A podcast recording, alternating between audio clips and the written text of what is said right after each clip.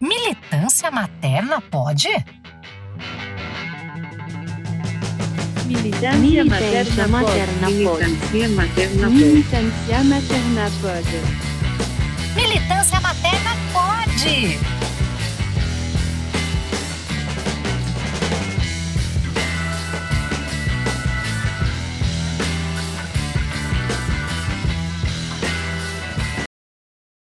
Nota mental. No patriarcado, todo mundo transa mal. A heterossexualidade compulsória é um termo cunhado pela Adrienne Rich, uma feminista, para demonstrar como, na nossa sociedade, a heterossexualidade é um regime político de opressão estruturado para necessariamente moldar mulheres para entrarem em casamento e dar filhos ao patriarca. E isso faz sentido? Faz sim. O casamento é uma instituição criada na origem para regulamentar a comercialização de mulheres. Nunca foi um evento romântico. Mulheres negociadas em casamento sempre foi a regra na formação de famílias, uma prática que foi sendo muito aos poucos abolida e ainda resiste fortemente. Mulheres também sempre tiveram imensa dificuldade de sair das relações de casamento. Aqui no Brasil, por exemplo, foi na década de 70 que conseguimos leis em que o divórcio não era tão dificultado ou acarretasse punições para a mulher, como a perda da guarda dos filhos. E mesmo depois que conseguimos um ordenamento jurídico que nos liberava do casamento, nós continuamos imersas numa cultura, religião e instituições que celebram a união e a família como o destino para que você seja percebida como um ser que cumpriu bem o seu papel social. Casar, ter filhos é um destino natural e desejável para mulheres. É assim que nós somos socializadas. Então, se a gente vive uma sociedade onde o casamento é uma, praticamente uma instituição obrigatória, onde a dissolução desse casamento é dificultada, onde práticas homossexuais são repudiadas e punidas, é perfeitamente plausível concluir que a heterossexualidade, né, entendido aí como coito entre pessoas de sexo diferente, é sim um mecanismo compulsório. Isso é a nossa organização de nível estrutural, é o sistema. E nesse sistema, as pessoas são o máximo possível heterossexualizadas, à medida que as leis, cultura, religião, instituições, tudo isso vão formando um psiquismo que nos empurra para o modelo heterossexual. Então, é possível sim dizer que todas as pessoas, sem exceção, no patriarcado, são heterossexualizadas. No entanto, nós não temos respostas seguras quando falamos de orientação sexual, de formação de desejos, de constituição individual da psique, de componentes biológicos. Nós não sabemos e não teremos nunca como saber o quanto de social, o quanto de biológico, o quanto de aleatório existe na formação da orientação do desejo de um indivíduo. E isso porque a gente não tem como realizar um estudo sistemático de uma população considerável de indivíduos desde o seu nascimento, por tempo suficiente em um ambiente completamente controlado e isento de qualquer influência patriarcal, para poder entender que tipo de resultados a gente teria. A gente nem conseguiria analisar esse estudo, mesmo que essa população fosse abduzida para Marte e esse estudo fosse conduzido por ETs, porque a nossa leitura ela é completamente enviesada pela nossa visão de indivíduo que nasceu, cresceu e foi socializado aqui, nessa sociedade patriarcal. Então, já que é impossível responder essa pergunta sobre esses constitutivos da nossa sexualidade e tendo todas essas premissas da heterossexualidade compulsória, nos restam mais perguntas que respostas. Por exemplo, eu posso afirmar que, por ser a heterossexualidade compulsória, a heterossexualização dos indivíduos é infalível? Como é que eu encaixo então as pessoas homossexuais nessa premissa? Eu posso afirmar que se a sexualidade então é uma escolha, então as pessoas heterossexuais elas não poderiam escolher se manter heterossexuais, mesmo cientes desse processo heterossexualizador? Eu posso afirmar que a sexualidade é inata? Que se nasce assim? Então, se se nasce assim, a despeito do processo heterossexualizador, Não haveriam pessoas heterossexuais que teriam nascido dessa maneira? E, finalmente, se eu afirmo que a heterossexualização é inescapável, é possível exortar mulheres a romperem com isso? Como é que é possível criticar mulheres que são fiéis a um destino que é realmente compulsório, inescapável?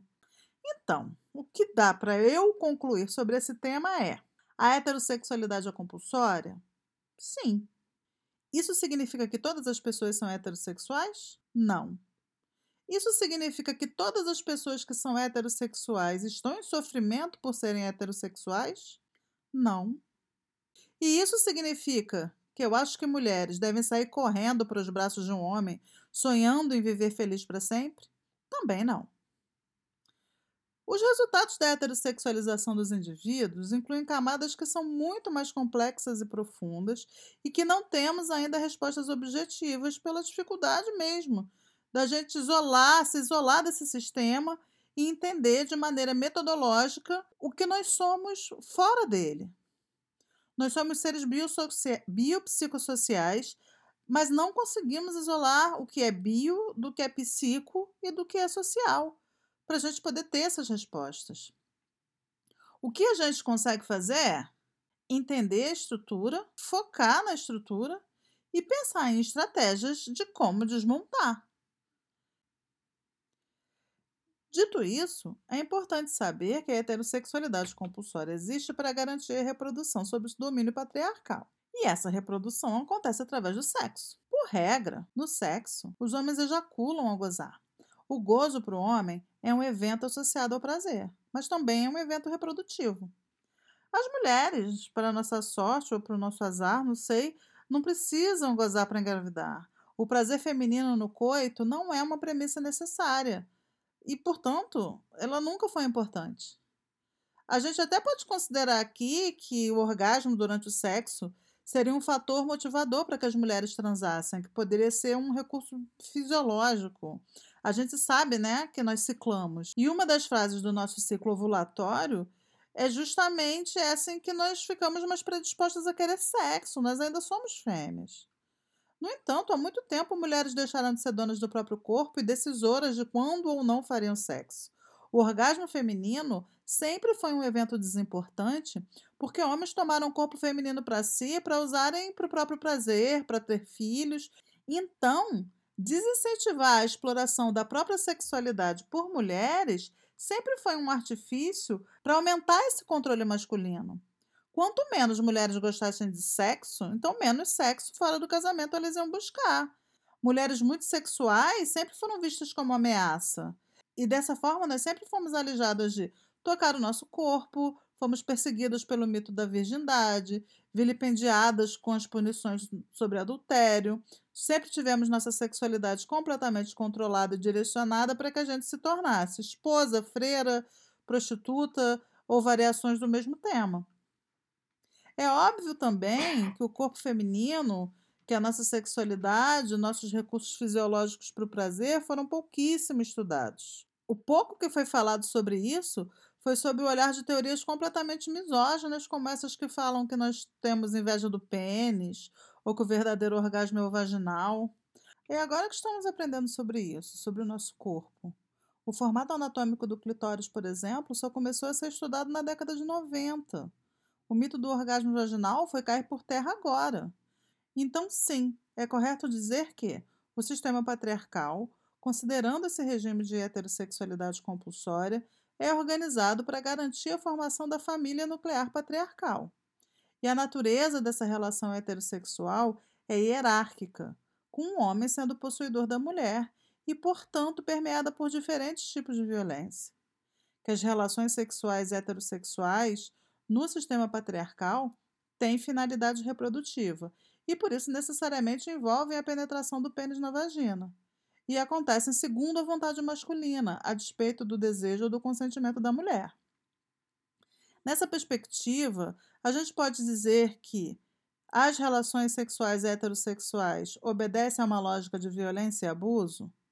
Sim, mas eu posso dizer que por isso necessariamente toda relação sexual heterossexual é abuso? Não. Por quê? Primeiro, Mulheres gozam e sempre gozaram.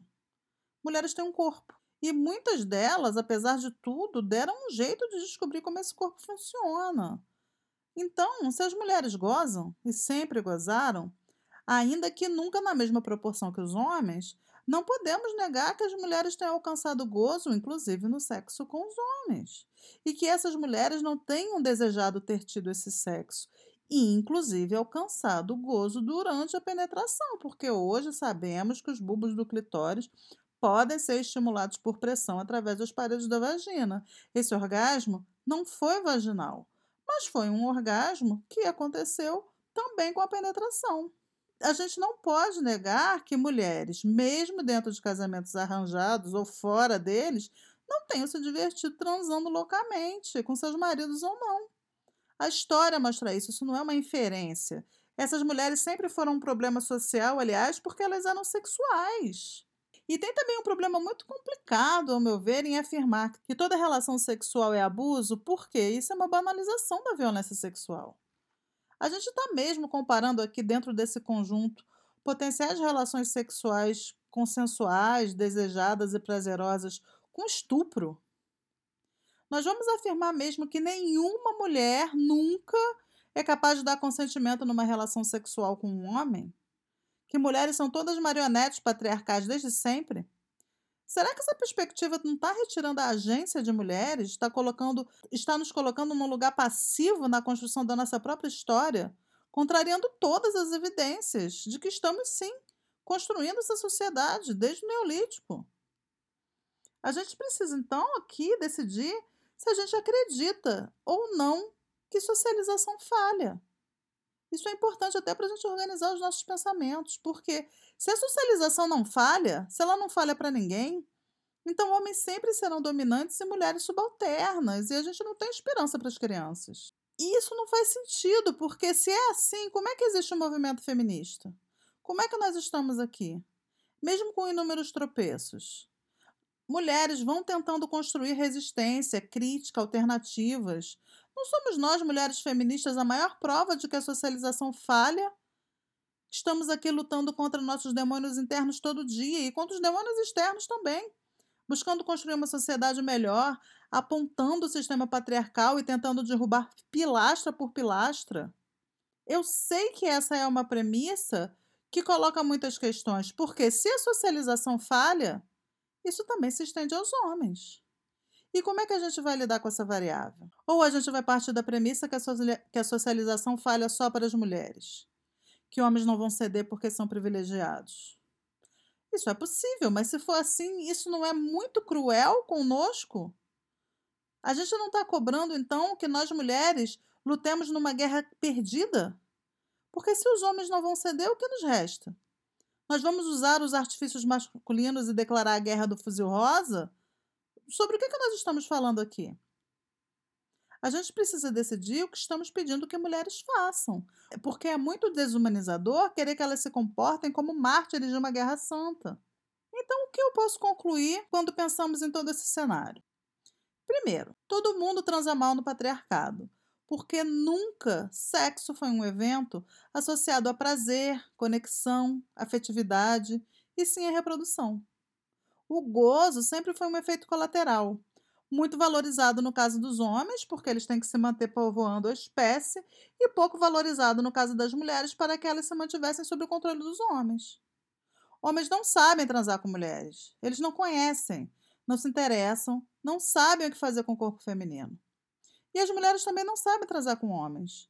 Não conseguem se envolver estando verdadeiramente desejosas, impor limites, colocar seus desejos, também não conhecem seu próprio corpo e não conhecem o corpo masculino. Esse é um ato que não tem muito como dar certo, ele é historicamente ruim.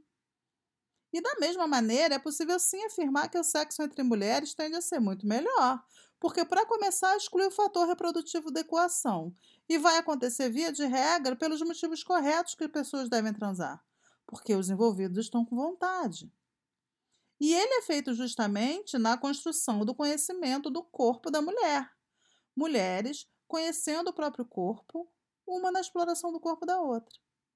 Muito embora também a gente tenha que ressaltar que existem dificuldades, que é a falta de um repertório sexual completamente organizado por mulheres para, e para mulheres, e muitas vezes sobra a reprodução de muitas dinâmicas heterossexuais. E aqui também é importante dizer que não existe nenhum problema na penetração em si. Lésbicas, inclusive, se penetram, porque isso pode fazer parte de inúmeras coisas que estimulam o corpo até o orgasmo. Dar tanto peso assim para a penetração, seja resumindo a isso, ou seja excluindo isso, também é uma premissa patriarcal. O único problema da penetração é quando ela vem com um homem na outra ponta ejaculando. E assim, eu não recomendo que mulheres associem-se a homens, seja em casamento, seja para sexo, basicamente porque isso é estatisticamente desvantajoso. A chance do sexo ser ruim, de você ser explorada, de você se envolver em uma relação violenta e até potencialmente perigosa é muito alto. Mas isso também não invalida a experiência de mulheres que conseguiram boas relações sexuais e relações mais equilibradas com os homens. Essas mulheres também existem. E a experiência delas não deve ser silenciada. Muito pelo contrário, porque esse é um fenômeno que contraria o sistema e, portanto, a gente tem que tentar entender de verdade quais as variáveis que foram mexidas, quais os fatores que foram excluídos ou acrescentados nessas dinâmicas, até porque por mais que eu realmente acredite que seria maravilhoso que nós desistíssemos de vez dos homens e só nos relacionássemos com mulheres, eu não posso realmente afirmar qual o custo psíquico dessa escolha para todas as mulheres, porque eu não consigo afirmar com 100% de certeza, repito, o quanto de bio, o quanto de psico e o quanto de social existe nas nossas escolhas afetivas e sociais. Mulheres que estão transando felizes estão realmente desejantes, que estão tomando rédeas da sua sexualidade, transando seja com quem for, elas são uma subversão patriarcal. Porque nós não fomos formatadas na nossa socialização para estar nesse lugar. Essas mulheres precisam ser ouvidas e não silenciadas. A gente está perdendo a chance de um bom debate sobre sexualidade e prazer, enquanto somos engolidas por toneladas de pornografia que continua sendo a linguagem masculina, ditando o comportamento sexual de mulheres para que elas se mantenham servindo. E por isso é muito contraproducente nos fecharmos ao diálogo nos fecharmos às experiências das outras mulheres, nos colocarmos num papel de sábias da montanha que vão trazer a chama da verdade. Nós, muito mais não sabemos que sabemos coisas. Nós estamos começando a produzir a nossa teoria agora. A gente está construindo essa análise sobre a sociedade de um ponto de vista de mulheres em tempo real, ao vivo, o tempo inteiro. Essas análises não se esgotaram nos anos 70 e 80, elas começaram nos anos 70 e 80. Então, precisamos muito dessa escuta para traçar estratégias que façam sentido e que sejam viáveis. A estratégia será o celibato, o lesbianismo político, a greve de sexo, a greve reprodutiva, a greve de trabalhos domésticos. A gente vai fazer a guerra do fuzil rosa? Não sei. Mas seja o que for, tem que ser consensuado, tem que ser pactuado. Tem que levar em conta, considerando quem somos, onde estamos, quais os nossos recursos. Qual vai ser a estratégia de nós, mulheres brasileiras, latino-americanas, atravessadas por uma construção e uma história específica, que tem uma vivência também específica do sistema patriarcal? O que, que nós vamos fazer enquanto esse grupo, nesse lugar, nesse momento? A gente não vai consensuar nada distribuindo vergonha e culpa fazendo exigências, acusações, exigindo penitência por causa das escolhas que mulheres fazem das suas, da, na sua vida, aquilo que elas dão conta de fazer na maneira que elas estão agora, sozinhas, desorganizadas. A gente não pode, enquanto proposta de movimento organizado, exigir consciência política se a gente não afeta organização e formação política. Então, precisamos estar abertos ao diálogo onde todas falam. E abertas à escuta onde ouvimos inclusive aquilo que nos incomoda. Desde que sim, na regra, o sexo homens é sim muito ruim, até que, apesar disso, há sim mulheres que conseguem um sexo muito bom e gostam. E isso não os torna melhor ou pior, nem nada disso. Que todas as mulheres tenham suas experiências a oferecer, para que a gente possa fazer uma leitura sempre mais completa dessa realidade patriarcal de que pessoas nos tornamos dentro dessa realidade patriarcal com os recursos que nós temos. E de como a gente pode ir alterando essa realidade para que a gente possa ser mais livre e mais feliz. É para isso que a gente está aqui, não é? Para isso a gente precisa acreditar que é realmente possível. A gente precisa acreditar que é possível modificar essa sociedade. Ou será que a gente já perdeu isso de vista? E aí, curtiu? Esse foi mais um Nota Mental.